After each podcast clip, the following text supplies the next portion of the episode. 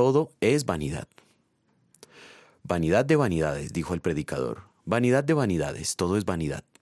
Aborrecí todo el trabajo que había hecho debajo del sol y que habré de dejar a otro que vendrá después de mí. Y quién sabe si será sabio o necio el que se adueñe de todo el trabajo en que me afané y en el que ocupé mi sabiduría debajo del sol. Esto también es vanidad.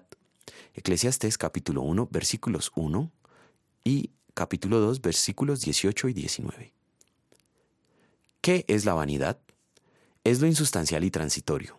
Salomón al final de sus días, después de haber dedicado su vida a producir riquezas, a alcanzar mucho conocimiento y también de haberse apartado de la fe, experimentó la desazón que se siente cuando todo lo que uno considera de gran valor resulta ser una bala ilusión. ¿Por qué llegó a esa conclusión? Salomón se empeñó en alcanzar grandes logros y fama. Quería que su nación dejara una profunda y gloriosa huella en la historia. Hizo todo cuanto pudo para alcanzar su ideal. Al llegar a su vejez se dio cuenta de que todo su esfuerzo y los logros alcanzados desaparecerían pronto si no había alguien capaz de darle continuidad. Las palabras de Salomón nos recuerdan las palabras del Señor al rico insensato, de la parábola, quien había acumulado muchos bienes para sí mismo. Necio, esta noche vienen a pedirte tu alma, y lo que hayas guardado, ¿de quién será?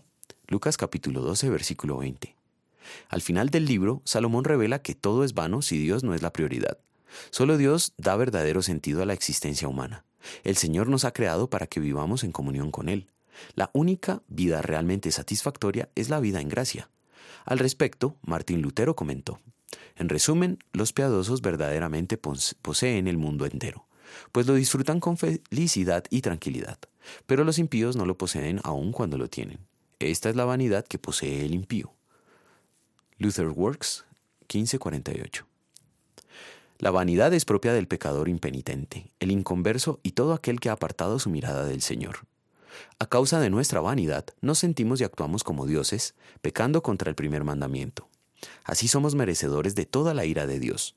Jesucristo no anduvo en vanidad, cumplió el propósito para el que vino, y lo hizo en lugar nuestro. Con su sacrificio pagó nuestra culpa, y por sus méritos hemos sido perdonados y declarados justos. En gratitud vamos a querer vivir consagrados al servicio del Señor. Oremos.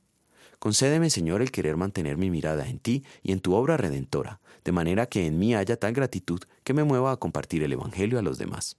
Amén.